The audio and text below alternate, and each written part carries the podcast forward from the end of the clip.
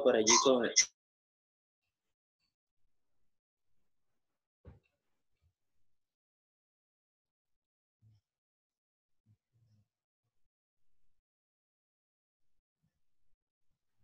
Me disculpo por las fallas de sonido que estamos teniendo ahora.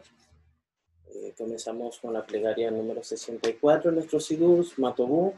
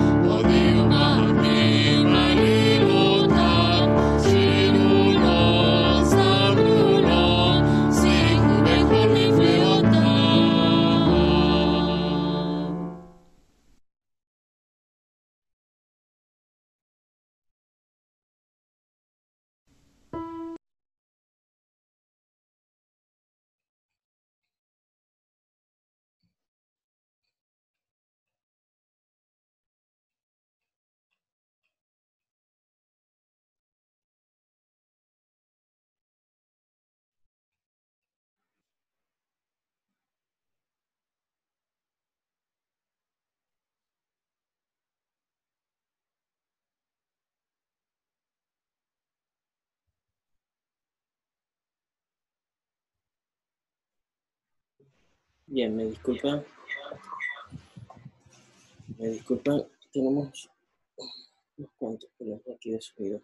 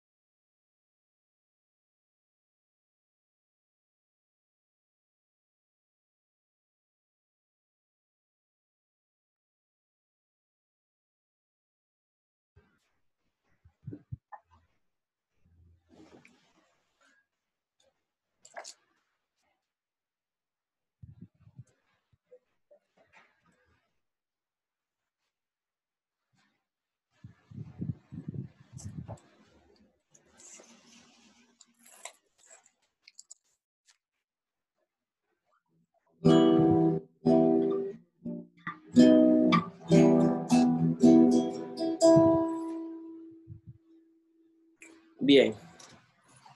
Eh, utilizaremos el método tradicional para continuar. Utilizaremos la, la guitarra plegaria número 67, nuestro Sidur Odul Adonai Tirubismo.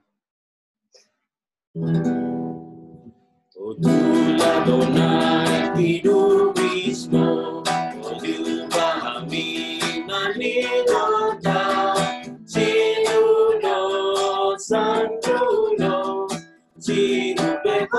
Ceuta.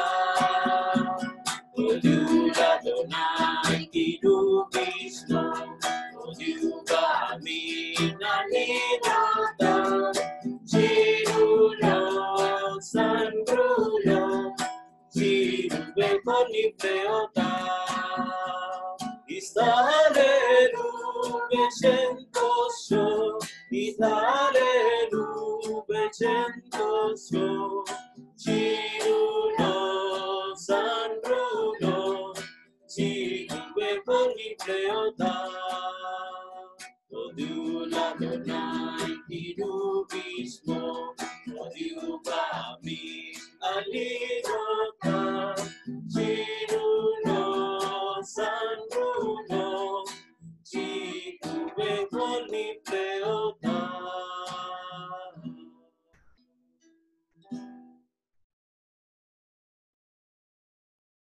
vamos a bendecir el nombre de Adonai.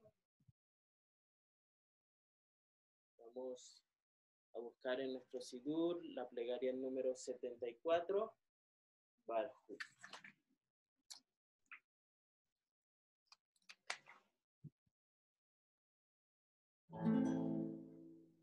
Seguiremos la guía de oficiante y de congregación oficiante.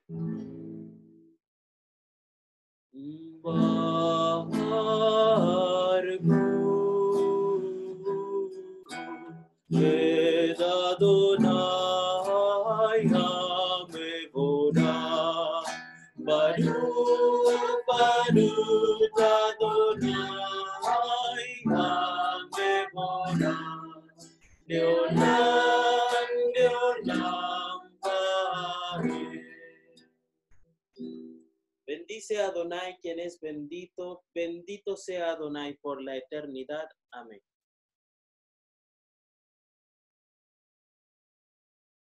Muy bien, continuamos con la plegaria número 77, Shema Israel. Los invito a cubrir su rostro, esperando que mientras se revele la presencia divina podamos disfrutar y participar de ese momento. Shema Israel, Adonai Elokeinu, Adonai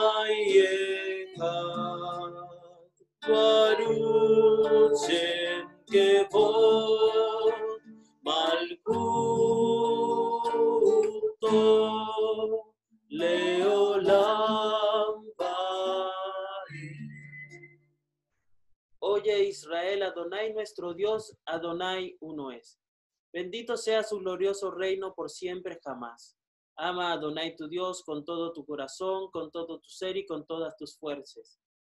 Las leyes que te prescribo hoy las grabarás en tu corazón, las explicarás a tus hijos, meditarás en ellas en toda ocasión, al amanecer y al anochecer. Átalas por signo sobre tu brazo, ponlas por señal sobre tu frente y escríbelas en las entradas de tu casa y de tus ciudades. Amén.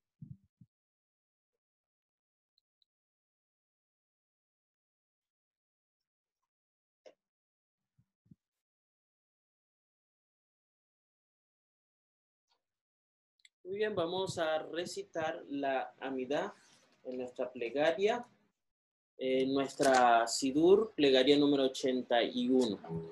Haremos a través de los acordes de la guitarra y luego cantaremos de la columna central.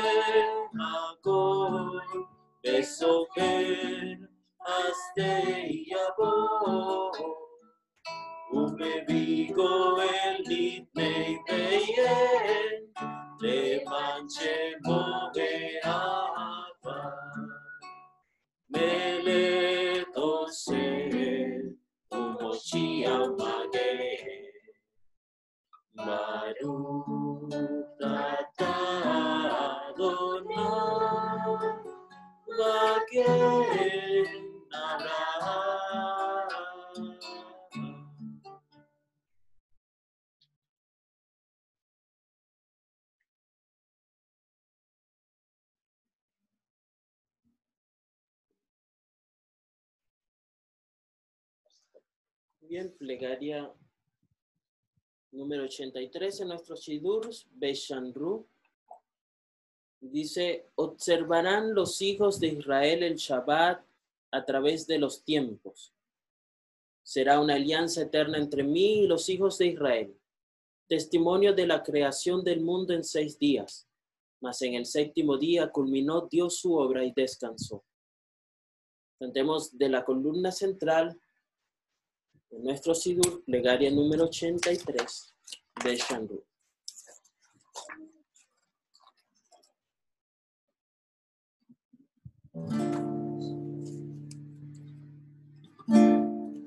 Shandu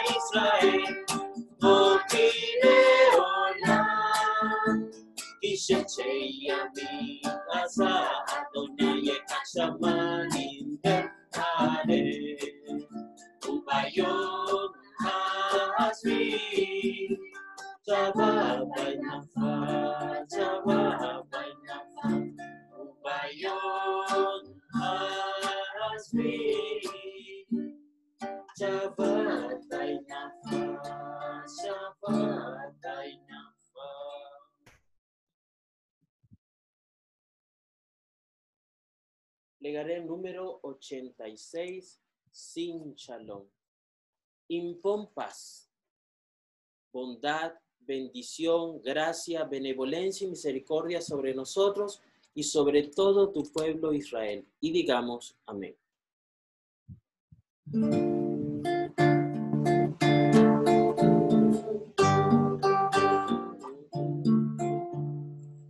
Sin shalom ben beresevera kami, aleinu ve'al kol Israel ameka, ben amen. Sin shalom tova ubracha, en beresevera kami, aleinu ve'al kol Israel ameka, ben amen.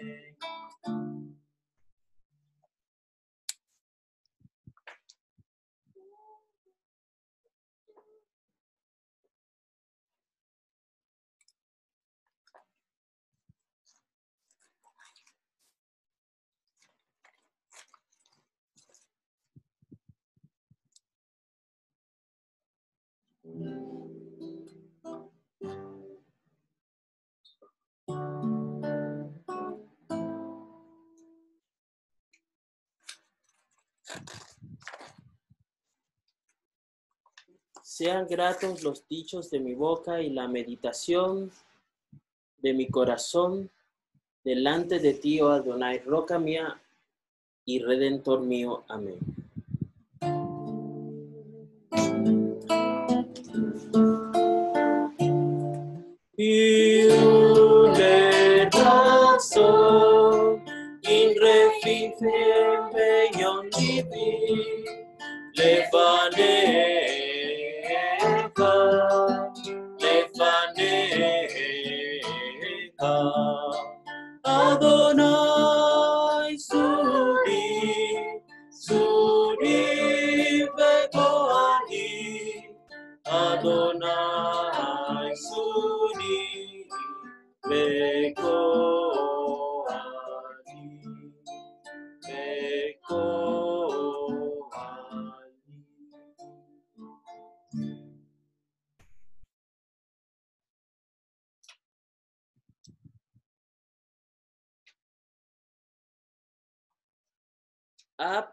Harrahamin heitiva, birsoneja exion, tigne homot Yerushalayim, kibeja levad vadachnu, melech halram benisa adon olamin. Padre piadoso, favorece a Sion con tu bondad, reconstruye las murallas de Jerusalén, pues solo en ti confiamos. Oh Rey altísimo y exaltado, soberano del universo.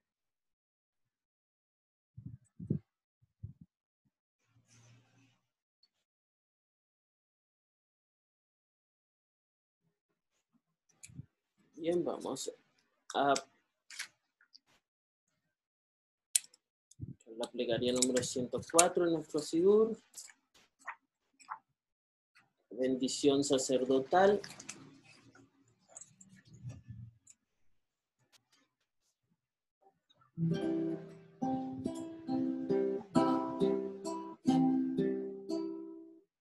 Llevaré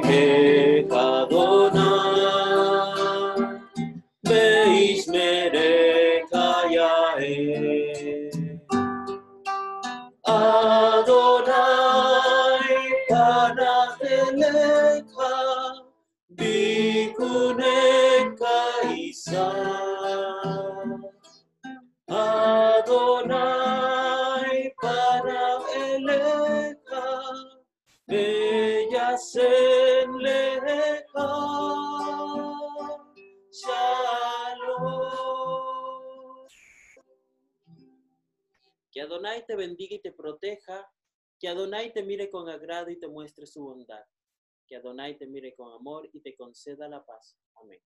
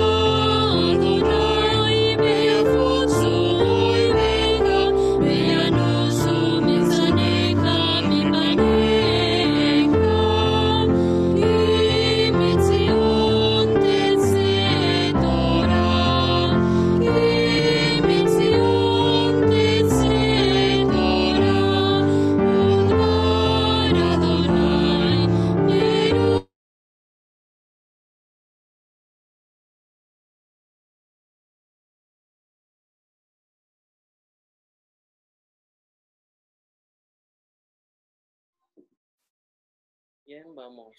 Siempre que el arca emprendía viaje, Moisés decía,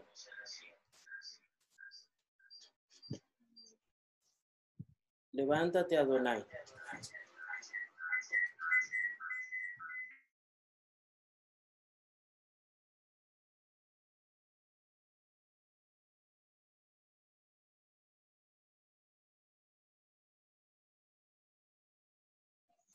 Levántate, Adonai, que se dispersen tus enemigos, que al verte huyan los que te odian, porque de Sión saldrá la Torá, de Jerusalén vendrá su palabra. Bendito el que en su santidad dio la Torá a su pueblo Israel. Amén.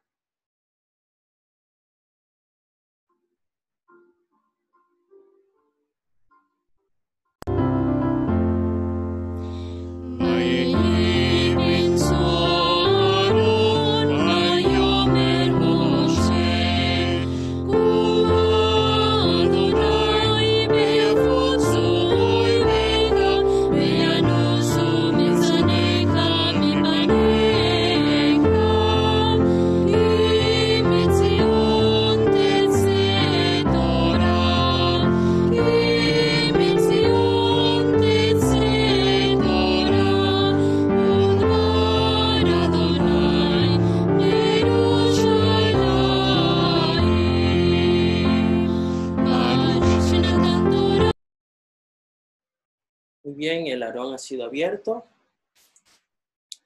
Tenemos la Torah allí. Plegaria número 94. Shema Israel.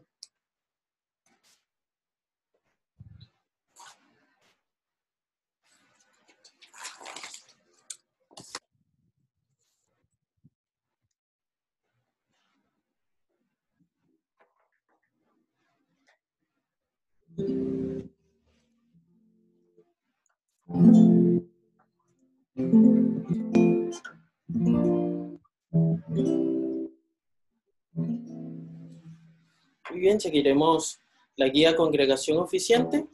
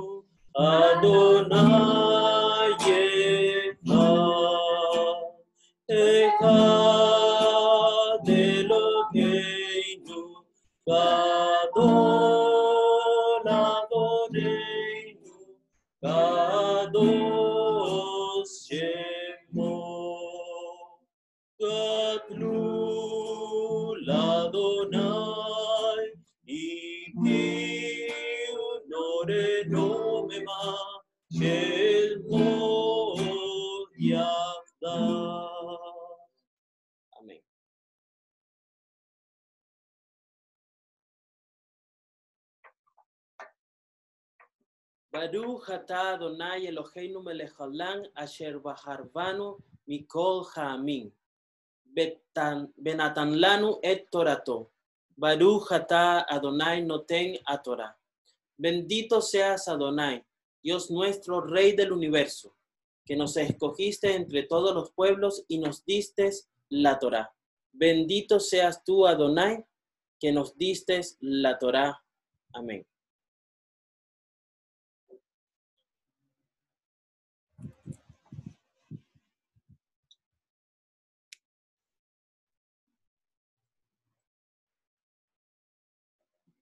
La lectura para esta semana correspondiente a la Perashá Miketz es está en el libro de Bereshit capítulo 41. Vaihi Miketz Shenatain y Amin Ufar'o Jolem Vehine Omet al.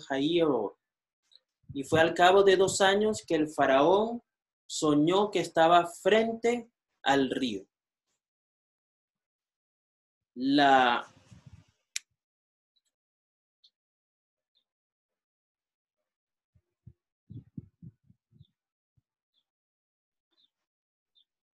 La Haftará, la lectura de la Haftará se encuentra en el libro de Melahim 1, capítulos 3 del 15, a partir del versículo 15 hasta el capítulo 4, 1.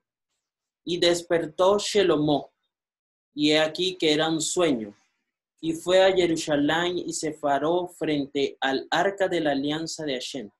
Ofreció ofrendas y sacrificios de gratitud e hizo un banquete para todos sus siervos. Baruch ata Adonai Eloheinu melech haolam, sur kol haloamin, tzadik bechol hadorot. Jael haneeman haomer beose, handavер ומקיים שכל דברך אמת בצדק. נאמן אתה הוא אלוהינו, ונאמנים דבריך, ודבריך, מדבריך, אחור לא ישוב, ריקן כי אל מלך נאמן ורחמן אתה.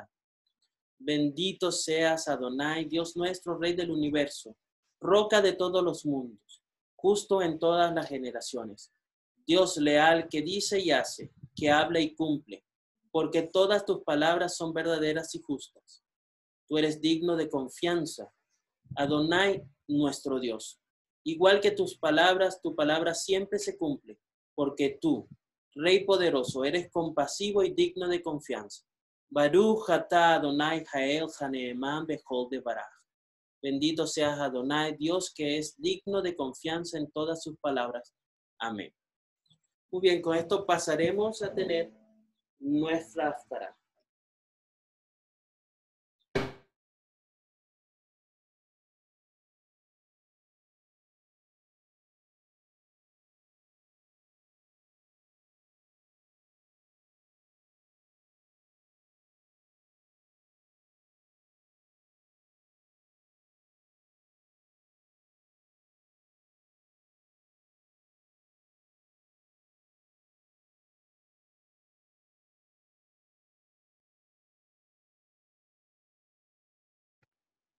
Bien, bienvenidos a nuestra comunidad para el estudio de la Parash, de la Tará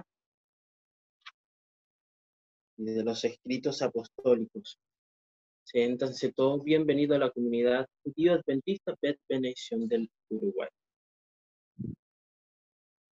La Tará para la Parashá Miquel se encuentra en el libro de Melahim, capítulo 3, a partir del versículo 15 en adelante. Pero haciendo un eh, pequeño recuento, cuando leemos que Yosef eh, pudo interpretar el sueño de Faraón con respecto a los siete años de abundancia y con respecto a esos siete años de hambruna, eh, mm, es posible que pasemos algo por alto, ¿no? Lo obvio, ¿sí?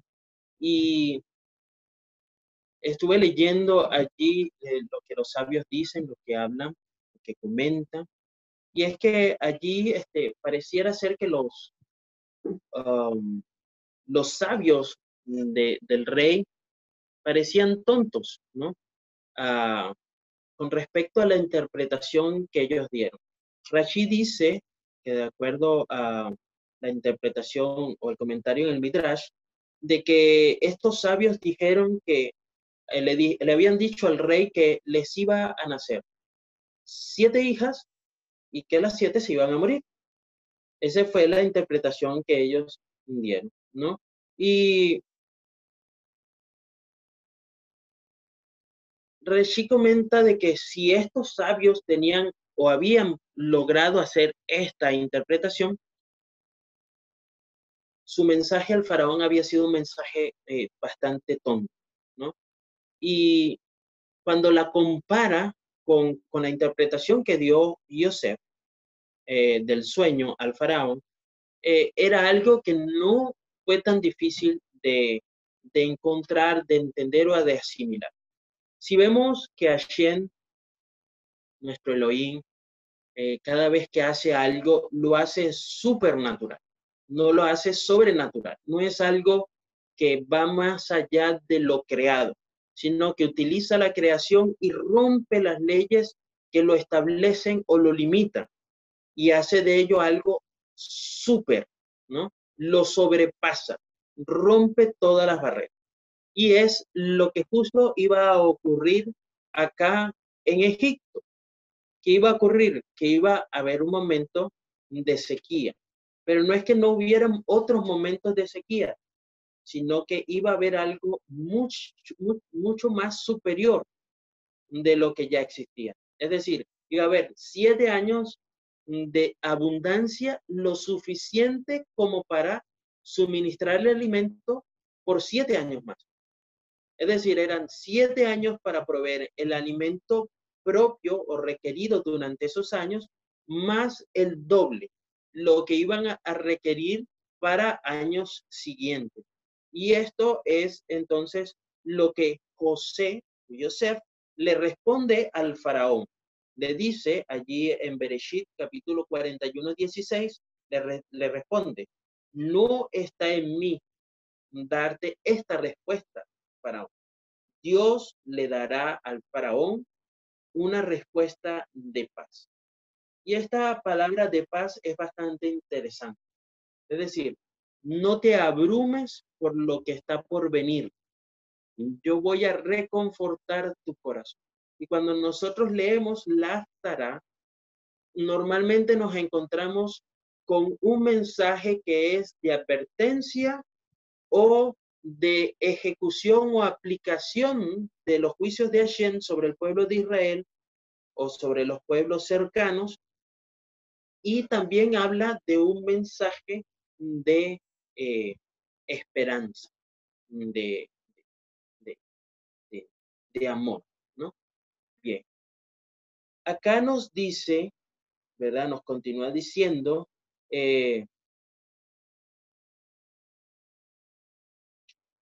al, al leer este texto, nosotros debemos encontrar una lección importante, debemos comprender o entender algo.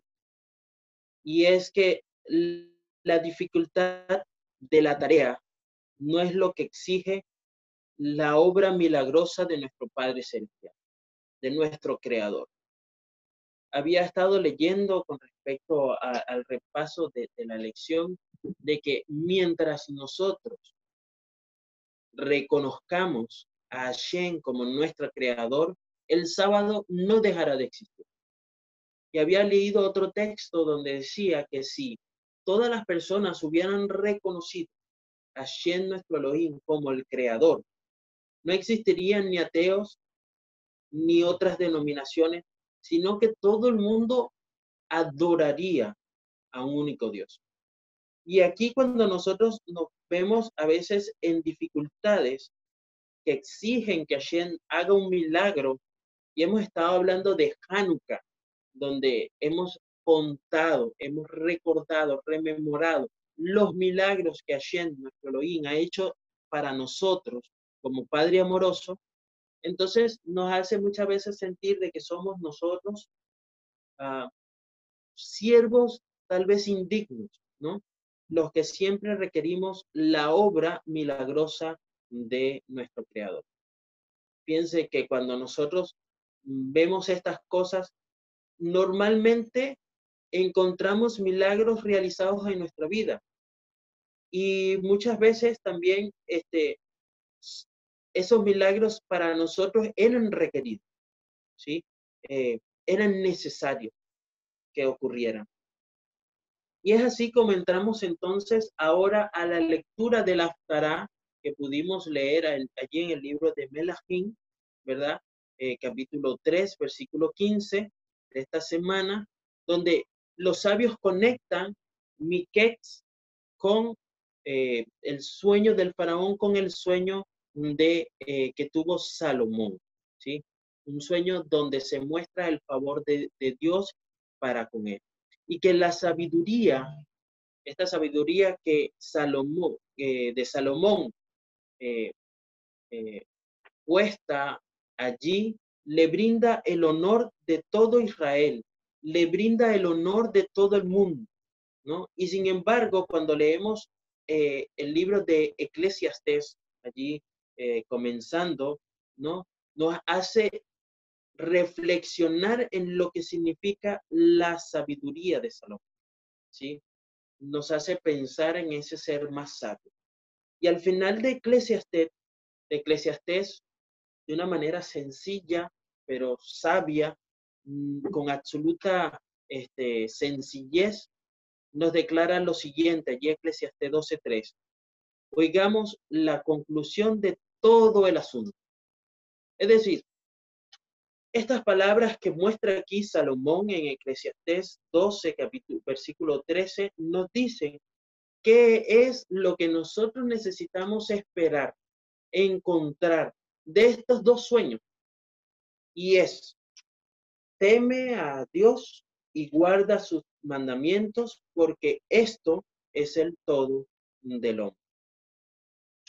Y es que la para allá nos da un relato. Comienza hablando de un relato de dos eh, personas, ¿sí? Nos dice allí en, en Malajín 1, capítulo 3, versículo 15, que entonces Salomón se despertó y tomó nota del sueño. Así que fue a Jerusalén, se paró ante el arca del pacto del Señor y ofreció holocaustos y ofrendas de comunión. Y luego hizo un banquete para todos sus cortesanos. Hashem, nuestro Elohim, se presenta, se le aparece a Salomón en un sueño. En este sueño les da una promesa, ¿sí? La, la tradición judía afirma que este sueño también es un sueño profético, un sueño de tipo radar.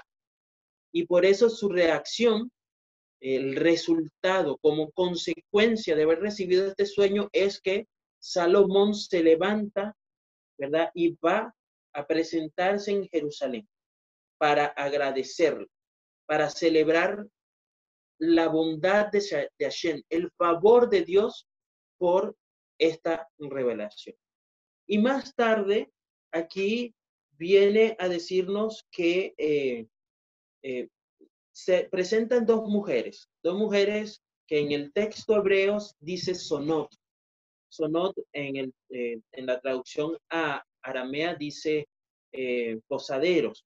Sin embargo, Abarbanel ha traducido con mayor precisión esta palabra, que es la que nosotros normalmente conocemos, que es prostituta. Más tarde, entonces, dos prostitutas se acercan y se pararon ante el rey. Y, y es que hay algo interesante aquí que nosotros tenemos que recordar en la historia de Salomón. Y es que primero, los reyes transmitían, pasaban, daban su reinado a su primogénito, aquel que tenía todas las cualidades como primogénito.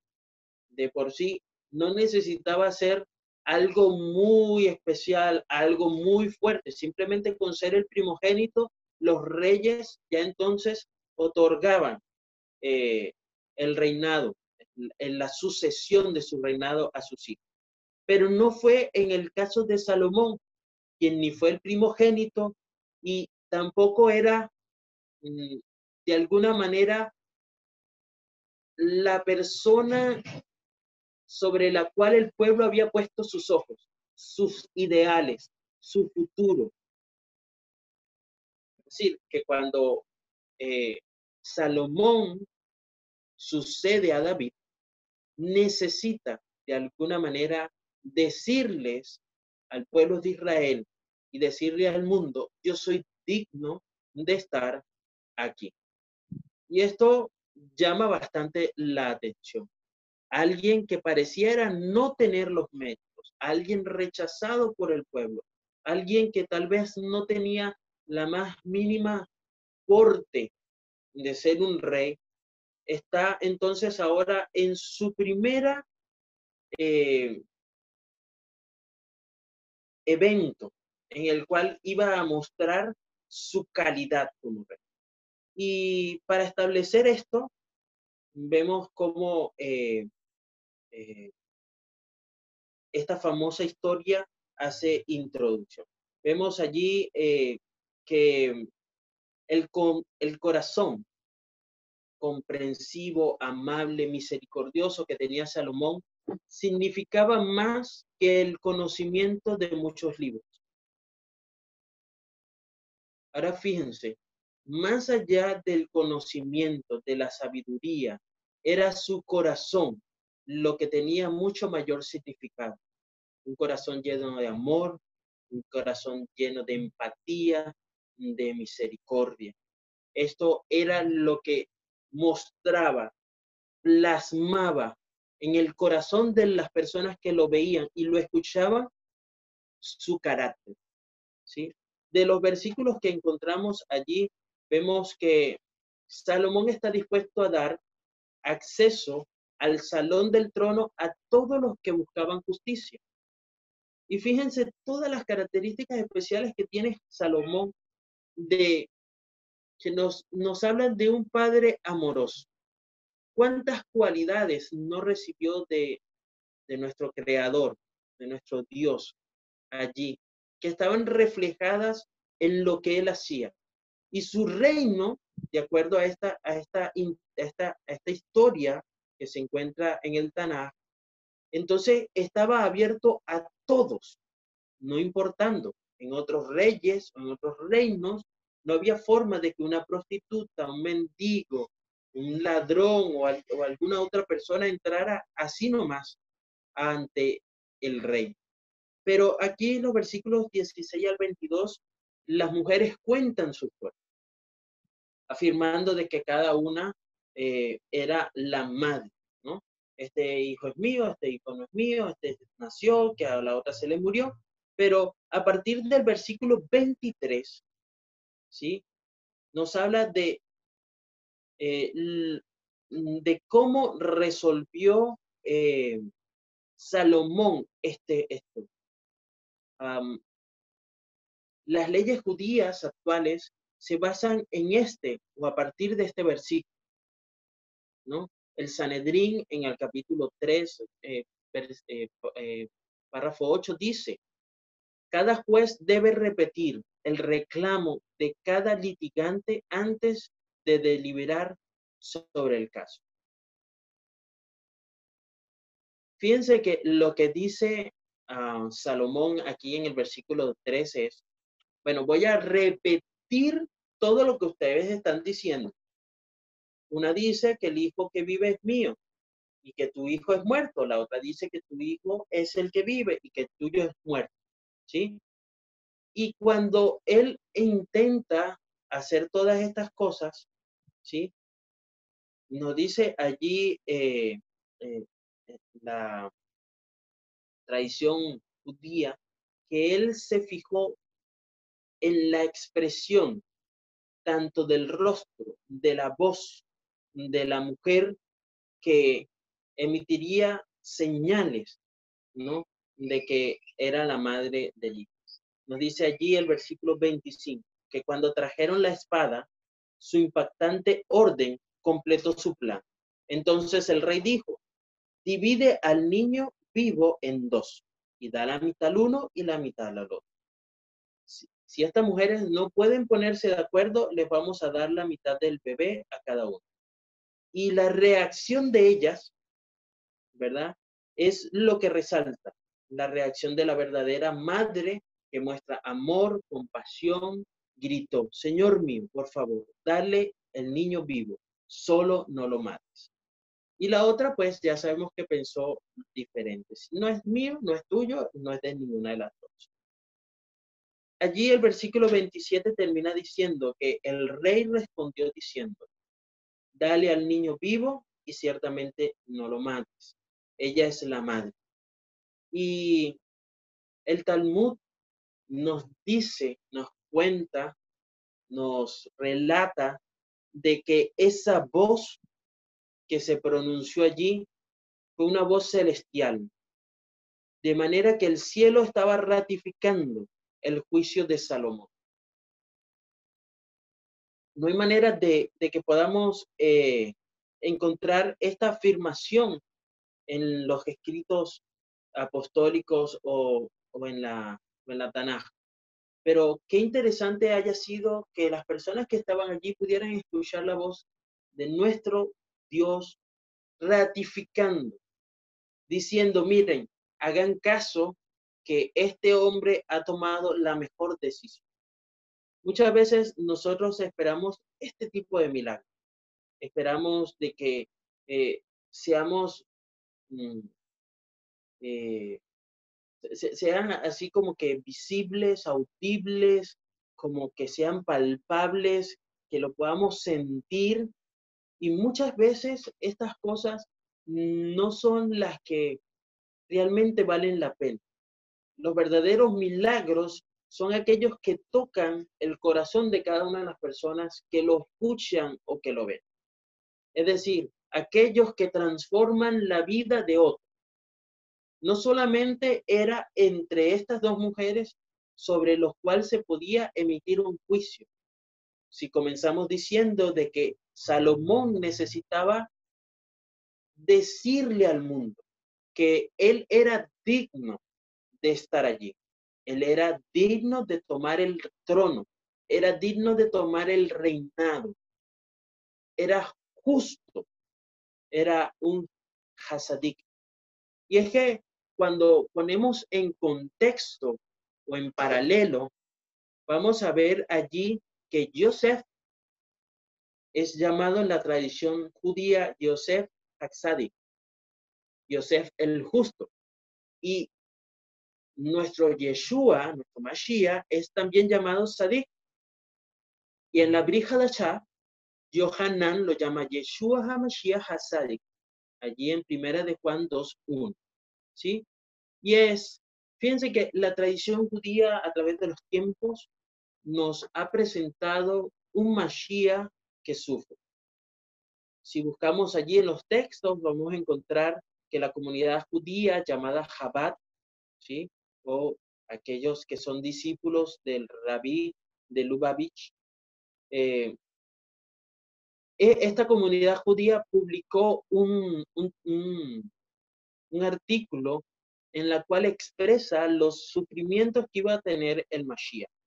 En él dice, en su comentario sobre la Gemara, Rashi agrega que además de ser un hombre perfectamente recto, el Mashiach conocerá justo antes de su revelación los sufrimientos más terribles. Y luego nuestros sabios explican un poco más esto y dicen que tres medidas de los sufrimientos se introdujeron en el mundo. El primero de los sufrimientos fue colocado para que, pa- para que fuera puesto sobre los patriarcas. El segundo fue para las persecuciones que iba a tener que eh, vivir el pueblo de Israel. Y en la tercera porción de esto, o la tercera medida, estaba reservada para el Mashiach. Y porque antes de que eh, eh, los, los sabios judíos dicen que antes de que se revele la perfección más alta del mundo, el Mashiach debe redimir a su generación de sus pecados. Y por esto entonces los aceptará con alegría. Nosotros conocemos, entendemos y hemos estudiado que este Mashiach sufriente también es llamado en la tradición judía Mashiach ben Yosef, ¿no? Que es una referencia directa a Yosef, el hijo de Jacob. Nos dice allí en Zacarías 12:10 un texto bastante interesante donde nos dice que él sufrirá tanto que morirá. Y el pueblo judío algún día va a lamentarse por el Mashiach ben Yosef. Y el Talmud, comentando este texto, nos dice, ¿cuál es la causa del duelo? ¿Por qué tenemos que hacer duelo? ¿No? Tocando este versículo del profeta Zacarías en el capítulo 12, versículo 10. Y dice que eh, los rabinos también difieren, eh, dicen que eh, esto se refiere, ¿sí? hay, algunas interpretaciones, algunos dif difieren y otros dicen que esto es el asesinato del Mesías, el hijo de Yosef. Uh, la Tanaj y los escritos apostólicos están llenos de la muestra del amor de Hashem por nosotros.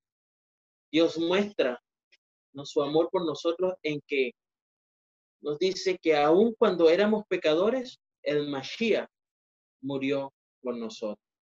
Si vamos corriendo al libro de Bereshit y buscamos en el capítulo 2, versículos 16 y 17, dice que entonces Hashem nuestro Elohim le ordenó al hombre diciendo, mira, todo lo que está aquí puedes comer del jardín, eres bienvenido, siéntete libre de hacerlo, pero del árbol del conocimiento del bien y del mal no debes comer, porque seguramente cuando comas de él morirás. ¿sí? Y el rabino Shaul nos recuerda, mira, la paga del pecado es la muerte. El único y bendito gobernante, el rey de reyes y el señor de señores, es el único que tiene manera de darnos inmortalidad. ¿Sí?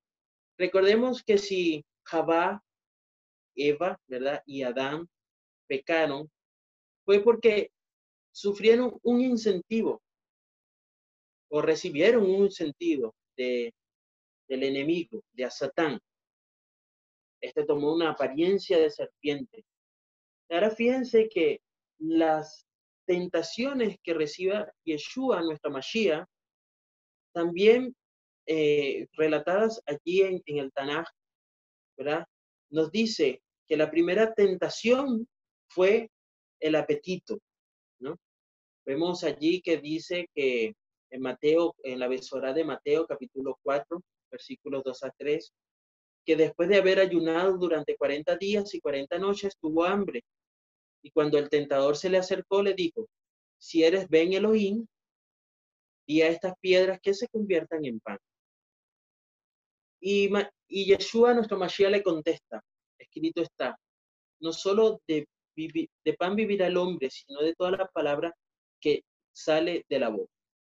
Luego hay otra tentación que nos habla allí la besora de Mateo, capítulo, versículos 5 y 7 del capítulo 4, donde habla de una tentación moral. Y finalmente le hace, en los siguientes dos versículos, una tentación espiritual, ¿no?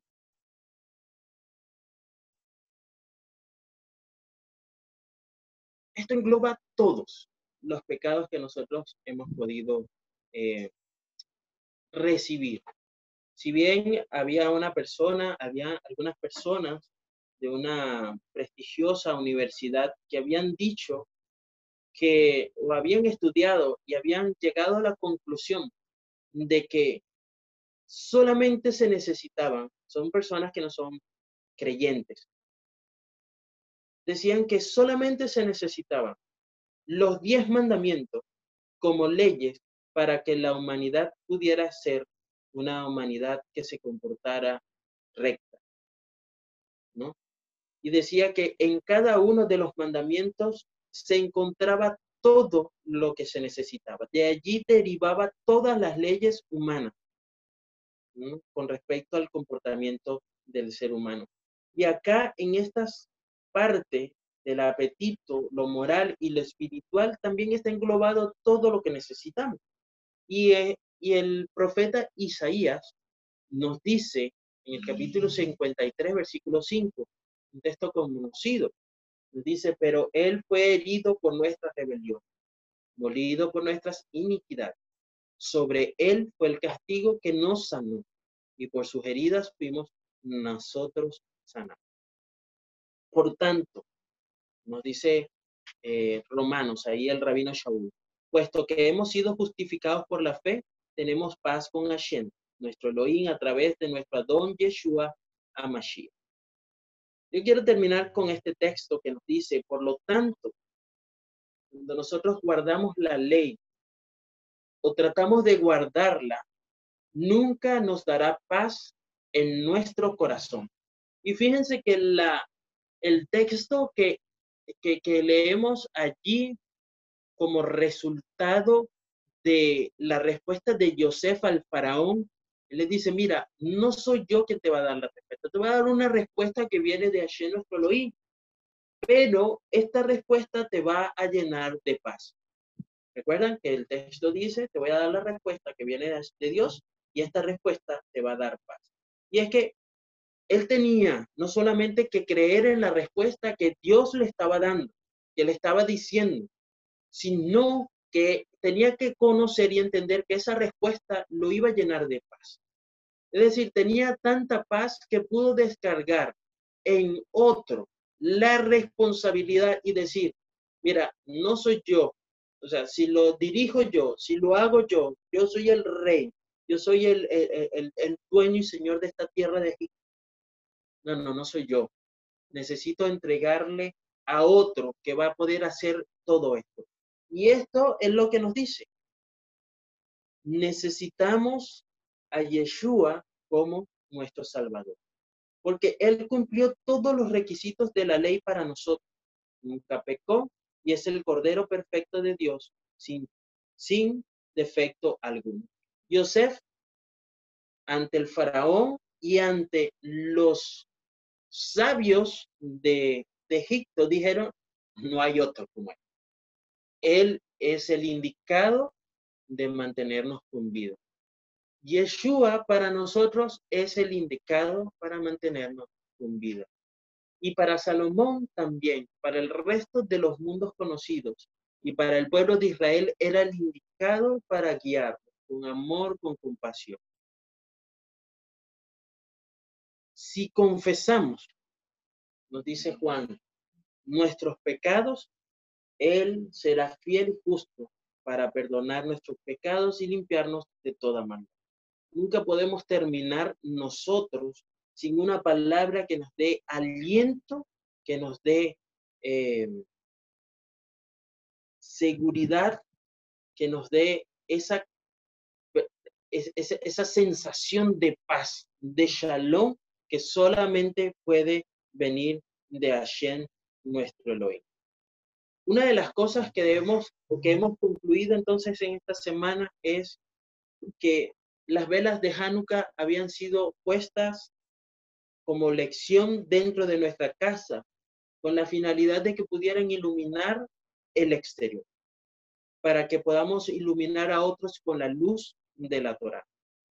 Y pero para comenzar debe ser desde nuestra propia casa.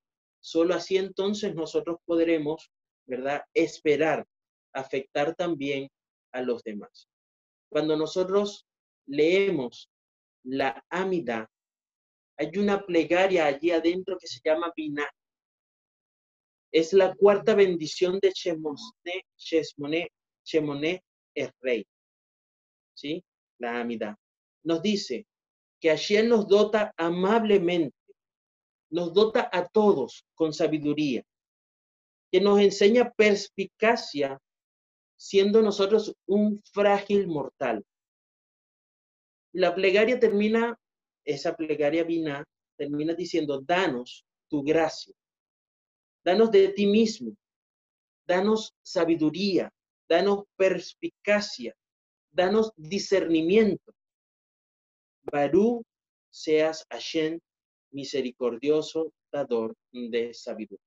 Que Hashem les bendiga y les guarde en esta mañana de Shabbat. Shabbat Shalom.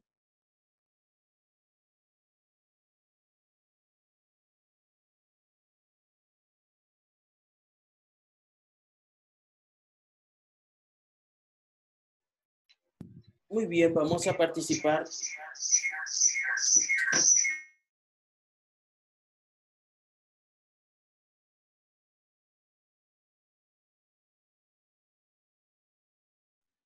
Muy bien, ahora sí, vamos a participar de nuestra, nuestro canto para terminar.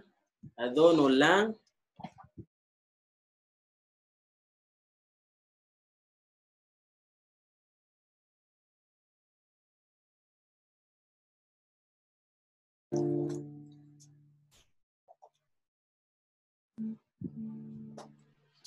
הוא נולד אשר מלך בטרם כה יצים נברא את נשא בקצותו עשי מלך עשי מלך שמו נקרא ואחרי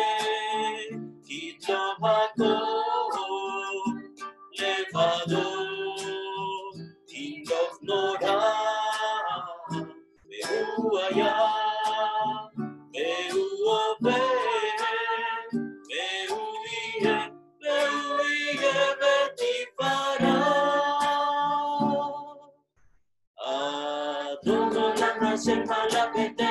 B'terem Kol Yesim Vale Nazabe Kesoko Lasame Leshemoni Be'achare Kilo Hako Levado Ilom Nora Be'u Aya Be'u Obe Be'u Yeh Betifara Adon Olam Hashem Malach B'terem Kol Yesim Vale Nazabe Kesoko Lasame Leshemoni Be'achare Kilo Hako Levado Ilom Nora Be'u Aya Be'u Obe Betifara Be'u Aya Be'u Yeh Betifara.